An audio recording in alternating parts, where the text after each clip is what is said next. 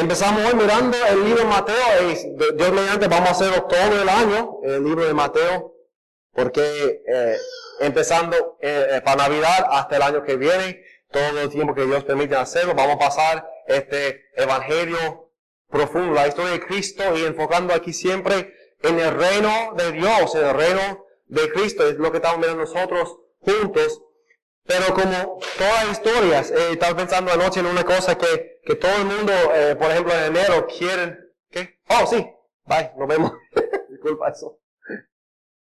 Voy a hacer clase con mi esposa así. Ahora hasta, hasta el fin del, tiempo de esta mañana. Yo estaba pensando que muchas personas año nuevo empiezan, vamos a leer la Biblia de nuevo para el año nuevo y vamos a hacer una cosa. Eh, si quieren los niños ya pueden ir a clase con mi esposa, si quieren, pueden quedar eh, como ustedes, ustedes quieran hacer. Este, ya tiempo. Nuevamente hay un, un, anuncio de eso también, me olvidé. Oye, este, debiera, necesito más café esta mañana, ¿verdad? Pero muchas personas empiezan a leer la palabra cada año en enero. ¿Y dónde empieza? En Génesis y también en Mateo, ¿verdad? Y, con mucho ánimo, mucho gusto. Yo voy a leer la palabra este año. Y abren a Mateo y, y empiezan leyendo aquí, eh, versículo 1, libro de la genealogía de Jesucristo. Y primer día año la palabra y tengo aquí 17 versículos de nombres. Y dice, wow, ese va a ser un año difícil para leer la palabra porque yo pensaba el Nuevo Testamento es una historia eh, más emocionado que eso, mejor, eh, mira, este empieza así, ¿verdad? Pero al mismo tiempo es, es importante que nosotros entendamos esa historia, empieza con estos nombres. Y muchas veces es fácil pasar los nombres, es la historia de, Cristo, empieza en 18, obviamente la historia de Navidad empieza en 18, pero unos 17 son importantes porque nos enseña cosas importantes de quién es Jesús, de dónde vino, porque puede clamarse el rey como hijo de David y muchas otras cosas para nosotros. Es más que este nombre para nosotros esta mañana, es más que un árbol familiar, es más que una cosa que hace pasar los nombres. Hay un nombre que son más famosos que otros, uno tiene historias, otro no tiene historias eh, en la palabra. Eh, entonces, si eres la palabra, si tú puedes seguir la historia del Antiguo Testamento hace tiempo de Cristo, pero todavía muchos nombres que no recordamos o son no tan importantes a nosotros. Y hacemos la pregunta en ese, ese, tipo de pasaje, ¿cómo aplica a nosotros? Porque es una cosa que eh, Dios nos ha dado, es inspirado por la palabra, eh, por, por el Espíritu de Dios, importante para nosotros, pero ¿cómo aplica a nosotros en nuestra vida hoy en día? Y como puede ser una cosa bien importante en todos esos versículos, es la palabra gracia, la gracia de Dios. Una cosa que vemos aquí mucho eh, en estos versículos es la historia de la gracia de Dios. I don't, put it back there, please. I don't want it up here. That's why I said leave back here. Thank you. I don't need it right now. Piense que necesito más café, yo creo, ahora. voy a, darle a la computadora y ver si funciona mejor, ¿verdad? Este, no funciona así, ¿verdad? Pero este árbol familiar que vemos es un buen lugar para empezar. Y para empezar, Mateo, porque vamos a hacer todos los versículos del libro, empezamos aquí al principio también. Y empezamos juntos aquí haciendo la pregunta, ¿cómo aplica a nosotros 1 al 17? De, te doy un regalo navideño, ¿ok? Un, regalo. Yo no voy a leer cada nombre esta mañana. Dos razones por eso. Número uno, no quiero matar los nombres, porque son hebreos y, y, español juntos, no, no, es, no es bueno. Número dos, tú puedes leerlo en casa y estaremos aquí mucho tiempo más para leer estos nombres y no vamos a hacerlo juntos esta mañana. Vamos a escoger algunos versículos aquí juntos, algunos nombres, algunas cosas de 1 al 17 esta mañana que aplica a nosotros y aplica a el hoy las raíces del reino. Las raíces del reino y importante hoy, las raíces del rey. ¿De dónde vino Jesús? ¿Y por qué puede clamar el título el rey de Israel? El Mesías, Jesús. Cristo, todas esas cosas son importantes que vamos a empezar hoy mirando en esa cosa. Una pregunta, ¿quién aquí ha hecho un estudio de tu árbol familiar? ¿Quién ha tomado tiempo buscar sus raíces, buscar su historia de tu familia? ¿Quién lo ha hecho en, en, tu tiempo? ¿Quién conoce por lo menos la historia de alguna generación de tu familia? Eh, yo, yo estudié eso en mi propia vida. ¿Quién lo ha hecho en, esta manera? ¿Qué, qué, algo, algo interesante o algo familiar o algo que tú encontraste de, de tu familia que puedes compartir conmigo esta mañana? Dónde vive tu familia, o si todos son de isla y muchos años, ¿verdad? O otra cosa, ustedes son de New Jersey, entonces muchos lugares diferentes, ¿verdad? Pero, ¿quién conoce, por ejemplo, tu, tu, sus bisabuelos? ¿De dónde vino ellos? ¿Verdad? ¿Alguien ha visto esa información? O, más que ellos. Yo, le he hecho, yo, yo he hecho esa investigación en mi vida también una vez.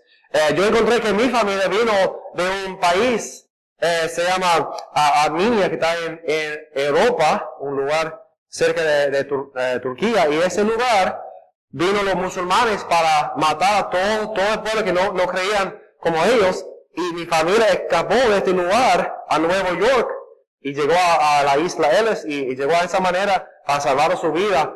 Salieron con nada, dejaron toda su, historia y empezaron a vivir en el norte de Estados Unidos. Eh, mi esposa y familiares son de alemán, de Alemania, de, que vinieron la familia Weigel, que vinieron aquí, y ellos eh, tienen sus lugares eh, y tiendas y todo en el Carolina del Norte y en el sur de Estados Unidos. Entonces es interesante cuando hay mucho más en eso, pero cosa interesante la historia de la familia y quizás has visto el, la decoración del el escudo de tu familia o algo así que tiene muchos años. Eh, encuentran personas famosas o quizás personas infamosas en tu familia también pueden encontrar esas cosas.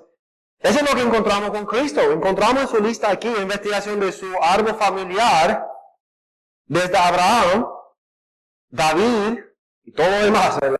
Este, 14, 14 y 14 generaciones que vemos aquí juntos. Y algunos nombres son famosos, nombres bien famosos de la, de la palabra del Antiguo Testamento, de historia de los judíos.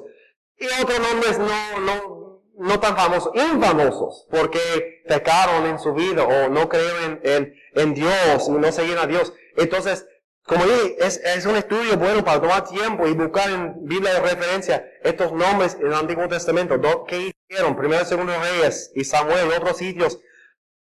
Y encontrar que Cristo vino en un tiempo cuando la religión era tan importante y todo Israel estaba diciendo, somos hijos de Abraham, somos eh, una nación de Dios, pueblo de Dios, hijo de Abraham.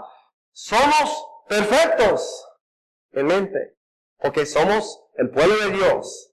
Y Mateo empieza diciendo, mira, estás equivocado en tu pensamiento, en tu propio, propia nación. Estás equivocado en cómo tú piensas. Sí, es el pueblo de Dios, pero no es un pueblo perfecto en ninguna manera. Y vemos aquí nosotros cuatro cosas esta mañana, cuatro grupos diferentes que vamos a mirar, algunos versículos esta mañana juntos, que nos enseña la gracia de Dios en medio de esa historia. Y por qué Israel especialmente, nosotros también, pero especialmente a ellos, necesitaban reconocer su propia historia,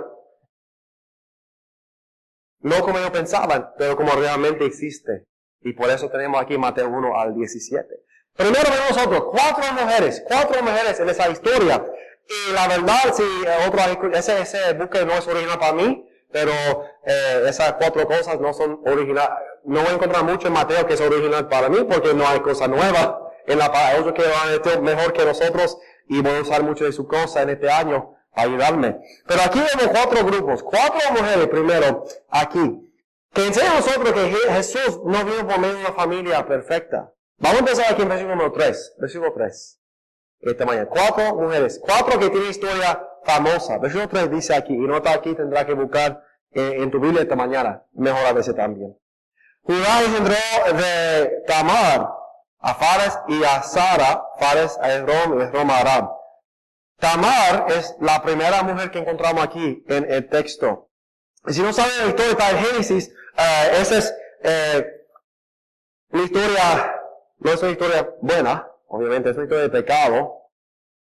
Y esa mujer tuvo que, estaba intentando hacer cosas en su propia manera con Judá, recuerda el nombre de Judá, el hijo de, ah, que de Dios prometió como el león de Judá, es Cristo, ¿verdad? De Judá. Pero si conoce todo ese hombre, Judá, no es una buena historia de ninguna manera, no hay mucho valor en él, y en ese caso no es muy diferente, porque él fue a una persona que pensaba que era prostituta, engendró unos hijos aquí, de ella eh, a encontrar que fue su hija, hijastra viviendo como, fingiendo como prostituta este día. Y dice, mira, ¿qué pasó con eso? Y dice, mátala. Y entonces encuentra que él era el hombre que lo hizo con ella. Bueno, está bien, mira.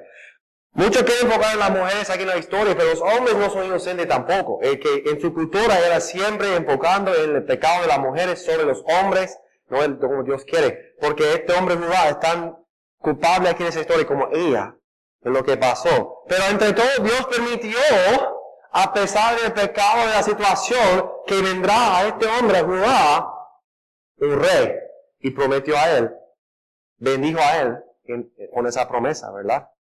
Aunque la situación no es como Dios quería, no es como debe ser, todavía fue la voluntad de Dios para hacerlo. Y son las cosas que no puede estudiar fuera de la gracia de Dios que va a escoger y usar personas, aunque ellos no merecen ser usados por Dios, ¿verdad? La segunda es, la eh, segunda mujer que vemos aquí es Raab, versículo 5. Salmón engendró de Raab a vos, vos engendró a Ruth, Obed, Obed a Isaí.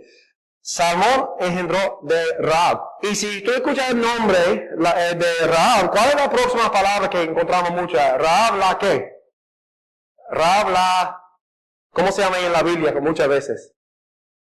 La ramera, sí, la postura, ramera. Pero en esta mañana debemos cambiar ese pensamiento porque siempre tiene ese título. Eh, disculpa, eh, por, la historia. Raab la ramera, lo vemos en el Antiguo Testamento, en, Hebreos, pero debe ser Raab la redimida. Debemos pensar en eso más que en la otra, porque ella creyó en el Señor y creyó, y ella fue salva en su familia de, una, nación que fue destruida completamente. Y ella es un ejemplo de la fe, otra historia de gracia de Dios que tomó a ella. Es interesante porque en el Antiguo Testamento no encontramos qué pasó con ella. Tiene que esperar cuando llega Mateo para ver escrito esa historia que ella se casó con este hombre Salmón. Y ella es como la mamá de vos, hombre justo, hombre famoso de la Biblia, ¿verdad? Entonces es una historia de, de, la redención, que una vida cambiada porque dejó a esa nación pecaminosa, pecaminosa adorando a los otros dioses para creer en el único Dios y fue salva y su familia. Es el evangelio de, ese tiempo, la gracia de Dios para ella, que todos los que creen son salvos por la gracia de Dios y por fe. Es la historia que vemos aquí en ella también. La tercera, más famosa, de Ruth, ¿verdad? Ella famosa porque ella, obviamente es un ejemplo de, de, de la, eh, una mujer virtuosa y muchas cosas así que vemos en ella, pero también Ruth era una mujer moabita, una nación rechazada por Dios que no puede entrar el pueblo de Dios en ninguna manera, otra nación idólatra en su tiempo, pero ella decidió, voy a seguir a tu Dios, a tu pueblo. Y en esa manera vemos una historia de esa aceptación de ella en la familia de Dios, a pesar de su familia natural, a pesar de su nación, a pesar de todas las cosas malas de ellos fue aceptada por fe como lo demás. Y se casó con este hombre bueno y Dios cambió su historia, ¿verdad? Es una historia, eh, muchos de saben, una historia de la, la, romanza o algo así, pero la, historia es una historia de la redención, de la redención, un, un tipo de Cristo el Antiguo Testamento. Ella es eh, otra redimida, otra historia de, fe, de aceptación en medio de un pueblo rechazada. Entonces, cuando estamos mirando esa historia esta mañana, las tres mujeres que vemos, básicamente eh, su pasado enseña una vida rechazada, una vida lejos de Dios, eh, naciones y pueblos que no conocen a Dios, pero vemos en ellas que Dios puede usar, escoger, llamar por fe a todos, puede usarlo, puede redimirlos, puede salvarlos. No porque ellos merecen más que otros, pero solamente porque por la gracia de Dios. Entonces vemos nosotros la, cuarta, la más famosa que de todo, aquí en versículo 16. 16, vemos nosotros aquí, Jacob engendró a José, marido de María, de la cual nació Jesús, llamado el Cristo. María, la escogida por Dios con el propósito de, dar luz a Jesús. Yo entiendo que vivimos aquí en una, cultura que levanta ahí un nivel eh, como sobrenatural, sin pecado, perfecta, todavía una virgen, muchas cosas que enseña acerca de María. Pero María, no hay nada bíblica que enseñe fue diferente que otras en su tiempo. Fue una virgen esperando en casarse con el esposo, vivir una vida de pobreza, nacida, este, casada a un carpintero, sufrió la vida, la cosa normal, da luz a los hijos y morir como todas las otras en su tiempo. Pero Dios vino a ella y escogió a ella para hacer la bondad de Dios en el tiempo perfecto y da luz a Jesús. No de, de, de José, pero del Espíritu Santo. Y es bien, como vemos aquí nosotros, marido de María, no dice Jacob, padre de Jesús, obviamente, no es la verdad aquí, vamos a ver eso pronto, ¿por qué? Pero Dios escogió a ella. Y así en la, su vida sería difícil, ¿por qué? A, dar luz a un bebé o, a estar embarazada sin casarse primero es algo de vergüenza en su día, no muy, diferente hoy en día, eh, pero en, su día especialmente se llama que ella no es limpia, e, ella, eh, ella buscó y cometió adulterio antes de casar con José y es un pecado y ella tiene que vivir toda la vida. Vemos aquí, vamos a ver en Mateo, que acusaron a Cristo de ser un hijo nacido de adulterio. Los fariseos acusan a Cristo. Era una, cosa conocida. Una historia conocida. Ella tuvo que vivir con esta vergüenza del público en su vida. Sería difícil para ella. Sería difícil para José para casarse con ella. Todo el mundo pensando, él, él cometió pecado antes de casar con ella. O, otra persona lo hizo y viviendo con esa cosa toda su vida. Pero otra historia de Dios escogiendo a ella para propósito y usarla ella tuvo que someterse a la bondad de Dios y creer y hacerlo y aceptarlo. No porque era mejor que, que otras, solamente porque aceptó por fe lo que Dios quiso hacer con ella. Esas son historias de, de rechazo, son historias del pecado, son historias de separación de Dios, pero también vemos nosotros la historia de fe de lo, sometiéndose a la, a, la voluntad de Dios, obedeciendo a Dios por fe. Y vemos en todos esos nombres la gracia de Dios sobre su pueblo, sobre cada persona aceptado. Y su historia es nuestra historia. Si conocemos a Cristo, su historia es nuestra historia, porque nosotros en Cristo somos aceptados, somos pecadores, rechazados, enemigos de Dios, pero en Cristo somos aceptados, somos amados, somos parte de su familia, somos sus hijos adoptados. Y todo eso es nuestra historia también. Y vemos aquí en Mateo, Mateo dice, mira, esa es su historia, su historia de, es una historia de una nación sucia, llena de pecado. Mira dónde viven tus famosos eh, eh, de esas mujeres y su historia comparado a lo que ustedes piensan que son. Y dice, no es tan bueno como tú piensas. Pero en todo, la gracia de Dios. en todo vemos la gracia de Dios. Cuatro mujeres primero. También nosotros, tres grupos, tres grupos diferentes. Versículo 17. Versículo 17. Disculpa. Mateo 17. De manera que todas las generaciones, desde Abraham hasta David, son 14. De David hasta la deportación de Babilonia, 14. De la deportación a Babilonia hasta Cristo, 14. Ese falta algunos, si tú eres bien inteligente, saben, ese falta mucho, muchos, muchas generaciones. Yo entiendo eso, no es, no es un nombre, un número exacto, no está, eh, no es algo histórico exactamente, es, para que recuerde sus nombres, era 14, 14, 14. Tres grupos diferentes que vemos nosotros son importantes porque esos tres grupos hablan del plan de Dios para su pueblo. Abraham hasta David, y ese tiempo, como dice, Mateo 17 aquí es la historia de todo el Antiguo Testamento en 17 versículos. Bien corto. Primer grupo aquí, Abraham, la promesa de una nación. Hasta David, tiempo cuando Dios estaba haciendo un pueblo, redimiendo a un pueblo, llamándonos y levantándonos a un nivel de, de un reino grande, poderoso. Abraham hasta David. David hasta la deportación del segundo grupo es tiempo de su decline, desde su, su tiempo más fuerte en paz y todo eso hasta básicamente su ruina.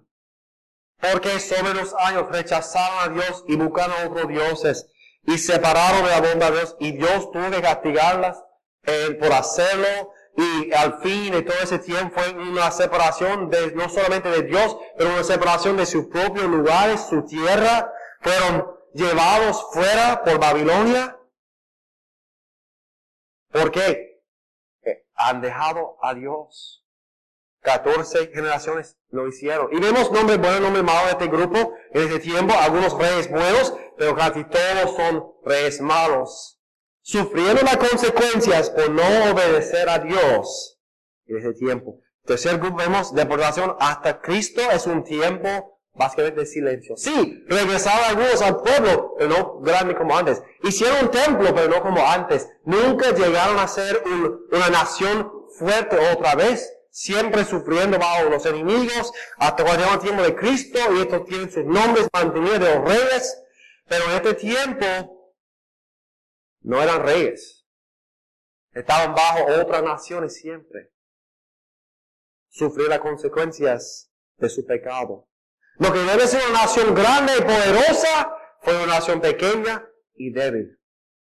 Y los nombres que vemos aquí, de ese último 14, muchos de ellos no conocemos su historia. Tiempo de silencio. 400 años dentro del Nuevo Testamento. Tiempo básicamente de silencio. Hay algunas historias de tiempo, pero no mucho de, la obra de Dios. Pero los hijos de David seguían engendrando a otros hijos, ¿verdad? La vida que quedaba en lugar, Dios promete que siempre estaría así y quería hacer estas cosas, pero no como debe ser, no con un reino visible solamente por la sangre ese tiempo. Un nombre interesante, en versículo 11, el nombre Jeconías. Este hombre fue maldito por Dios. Dijo, tú no, ninguno de tus hijos será reyes sobre Israel por su pecado. Y es interesante porque vemos aquí que de este nombre Jeconías, vemos nosotros que José vino de esta línea de los hijos, que no podía ser reyes. Por eso es tan importante creer que Cristo no es hijo de José. Creemos nosotros en su nacimiento virginal de María y es tan importante porque si fuera de José, no, de sangre, sería bajo la maldición de Dios, no podría ser el rey de Israel legalmente. No. Debe ser, como la Biblia enseña claramente, nacido de una virgen, no de él. Esa es una cosa bien interesante para, para estudiar, pero eh, como hijo adoptado evitó la maldición y pudo clamar su título como rey de Israel. Es, es una historia interesante. 14, 14, 14 enseña que no podemos salvar a nosotros mismos. Enseñó el fracaso de la ley de Dios porque el pueblo no pudo seguir la ley en su propia fuerza. Enseña a nosotros que no hay manera para ser suficiente. Merecemos el juicio de Dios en nuestro propio pecado. Pero vemos también la promesa de Dios de la salvación. Vemos nosotros aquí en la promesa de un Salvador, el Mesías y un pueblo listo para aceptar esa promesa porque en su pecado, en su fuerza, en su religión nunca tenían suficiente, estaban sufriendo mucho, la nación queda pequeña y, parece que en este tiempo del último 14 que ha desvanecido completamente esa promesa del rey. Y ese es cuando Dios empezó a darle su, lo que necesitaba. Tres grupos. Vemos dos hombres esta mañana. Dos hombres, los más importantes de este grupo. Mateo 1 habla de aquí de David, de Abraham. Empezamos con Abraham porque es primero. Abraham recibió la promesa de Dios de una nación grande. ¿Verdad? Una nación grande. Génesis 12, 2 dice, haré de ti una nación grande y te bendiciré y engrandeceré tu nombre y serás bendición. Bendiciré a los que te bendijeren, a los que te maldijeren, maldiciré, y serán benditas en ti todas las familias de la tierra. Hay una nación, y saldrá esa nación que bendicirá a todo el mundo. Ese no es, bueno, en matemáticas, ese es más que tres mil años antes que el tiempo de Cristo, quizás cuatro mil años antes que el tiempo de Cristo. Que Dios habla una promesa de ti, todo el mundo será bendecido. De ti, de tu, de tu familia. Y Abraham tuvo cuántos hijos en su vida? Dos, ¿verdad? Una promesa, otro no. De pensar en de, de, de un hijo, una nación grande, para este hombre es imposible, pero con Dios siempre. Le dio la promesa y Dios siempre guarda su promesa y vemos ahora a David, porque en David vemos una, otra promesa. Un reino sin fin reino sin fin. Él recibió esa promesa en 2 Samuel, cuando estaba listo para ser rey y construir el templo y hacer esa cosa. Dios le dio una promesa, dice en 2 Samuel 7, 16, y será afirmada tu casa y tu reino para siempre delante de tu rostro, y tu trono será estable eternamente. No solamente por años, pero eternamente, para siempre. Y para David, bueno, mi, casa va a estar aquí para siempre, ah, como reyes, pero para por, la eternidad. Que David tampoco entendía esa promesa completamente. ¿Cómo podía hacerlo? Porque no sabía de, Cristo, de Mesías, de esa cosa, no sabía eso. Fue una profecía. Nosotros tenemos, pues miramos atrás y es más fácil, tenemos toda la palabra, tenemos Mateo, tenemos Evangelio, tenemos toda la historia. Pero David, bueno, va a tener muchos hijos, va a tener un reino para siempre, ese es bueno. Pero eternamente, Quizás, oh, ok, para muchos años. No, Dios dijo eternamente. Hablando de Cristo. David no fue perfecto, Abraham no fue perfecto, ni su hijo especialmente, sus familias tienen muchos problemas. Pero la promesa que Dios les dio, Dios guardó y sigue guardando. Y la promesa de Dios, de número cuatro, un rey que vive para siempre, vemos nosotros encontramos en Jesús. Versículo 16. Un rey esta mañana. 16 dice así. Y Jacob engendró a José, marido de María, de la cual nació Jesús, llamado el Cristo. Jesús, el Cristo. Jesucristo, vemos nosotros. Jesús, Jehová salva. Cristo, el Mesías, el ungido de Dios. Y vino en un tiempo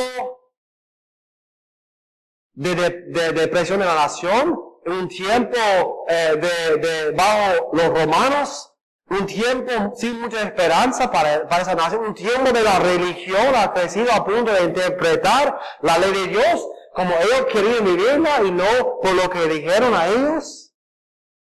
Y en todo ese tiempo vemos nosotros que fluye en estas familias la sangre real. En, en José fluyó la sangre real. En María también, en Lucas, que fluyó en ella la sangre real. Y entre ellos, Dios, cuando llegamos a Jesús, vemos nosotros un hombre que nació eh, de ella, y vemos el Dios, pero también vemos él, el rey, justo y de, derecho para aclamarse el rey de Israel. En tiempo perfecto de Dios, para guardar su promesa y su palabra. Pero el tiempo del mundo, de oscuridad. Tiempo de ellos, nadie entendía. Muchos no estaban esperando el Mesías. Si estaba esperando el Mesías, estaba esperando el Mesías para venir. Eh, mira, yo soy hijo de David, voy a clamar mi reino, voy a vencer los enemigos, vamos a rebelarnos contra ellos y salvar al pueblo. Lo que estaban esperando. No estaban esperando un hijo nacido de María y un carpintero. No solamente eso, pero clamando de nacer eh, de una virgen. ¿Quién iba a entender eso? Vamos a ver la semana que la historia. Que aquí enseña nosotros el nacimiento de Cristo. Obviamente, sabemos esa historia. Nacimiento humilde, pobre. No hubo anuncios en, en los palacios. No hubo anuncios en el pueblo. Hoy ha nacido rey de Israel.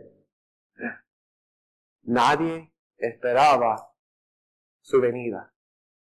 Pero vemos aquí nosotros la gracia de Dios, el tiempo de Dios, el favor de Dios sobre su pueblo, el Dios guardando su palabra hasta lo último, y como dicen Gadas, al, tiempo perfecto de Dios. Cristo vino al mundo. Si no tenemos cuidado, vamos a pasar ese, ese tipo de nombres y vamos a pensar, esos solamente son nombres. Solamente son nombres. Eh, eh, introducción, terminando el Antiguo Testamento, empezar el Nuevo Testamento con más nombres. Y vamos a empezar aquí leyendo el libro de genealogía de Jesucristo, David, a, Abraham engendró a Isaac, a Jacob, a Eso por mañana. Oh, eh, mire, a, Salomón, a Robón, así, Usías. Ay, mira. Ah, voy a pasar a los 18. Vamos entonces. Ser honesto, ¿quién lo ha hecho? Yo he hecho también leer los nombres que ustedes leen la palabra en casa, por la mañana especialmente. Es, es difícil hacerlo. Pero si miramos con ojos espirituales, si miramos guiados por el Espíritu Santo, encontramos mucho más aquí. Encontramos una historia de la gracia de Dios y encontramos la historia del tiempo perfecto de Dios. Encontramos un Dios que acepta a los pecadores, un Dios que coge a los, a los humildes y usa a los humildes, un Dios que ama y obviamente un Dios fue hecho carne por nosotros. Esa es la historia. La historia del rechazo, de la redención y del reino eterno de Cristo. Es solamente el principio de Mateo. Como dije, este, este libro, este libro habla de su, de su reino. Su reino eterno. Y empieza con nombres. Pero esos nombres son importantes. Que hay un nombre, ¿verdad? Como cantamos, hoy es nacido el rey de Israel. Cristo Jesús. Entonces, ¿qué significa este año para nosotros, para Navidad? Mira, es más que solamente nombres. Es una historia del amor, de gracia de Dios. Si no pasa esta cosa sin entender que aquí saliendo fluyendo esas palabras, es el amor de nuestro Dios para nosotros. Extiende no solamente a ellos, pero también a la iglesia y a todo el mundo que cree por fe en Jesús. Vamos a orar juntos esta mañana. Señor, te damos gracias por tu palabra que nos ha dado, te damos gracias por estos nombres. Todos los libros del Antiguo Testamento aquí. Podemos mirar la historia básicamente en 17 versículos, Señor. Desde el principio de la nación hasta el tiempo de Cristo.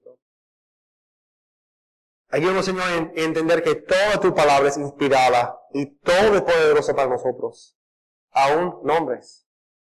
Y hay mucho más que poder hacer esta mañana con esto, esta cosa, Señor. Pero espero que cada persona que, que toma tiempo de estudiar estas cosas, estos nombres, las historias, Señor, y entender mejor tu gracia a tu pueblo y tu gracia a nosotros. Gracias por usarnos a pesar de nuestro pecado. Gracias por llamarnos, Señor, cuando merecemos la salvación. Gracias por, por tu, tu obra en nuestro corazón, que podamos entender la salvación. Señor, úsanos este mes especialmente para compartir este mensaje de Cristo Jesús, nuestro Mesías, el ungido, escogido para salvarnos, el Rey que murió, prevenció la muerte, se levantó, resucitó y hasta el cielo, esperando su, su reino eterno con nosotros. Señor, ayúdanos en este tiempo cuando empezamos caminando aquí en este libro de Mateo, Señor. Ayúdame en, en predicar esa cosa claramente y la aplicación.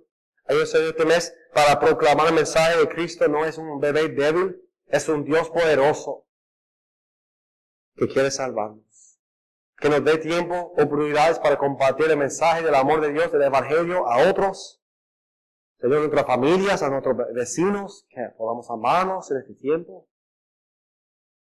Y que nosotros estemos más cerca de ti. Si alguien que está escuchando o que está aquí nosotros no, no conoce a Cristo, hoy Señor pido que esa persona se ilumine a la verdad y sea salvo por tu Espíritu esta mañana, Señor. Damos gracias por lo que está haciendo en nuestra iglesia, Señor. Úsanos para tu gloria. Protégenos en esta semana especial. Y que Dios lleve aquí otra este, este viernes para el culto de Nochebuena, Señor. Todo para toda la gloria oramos en nombre de Jesucristo. Amén.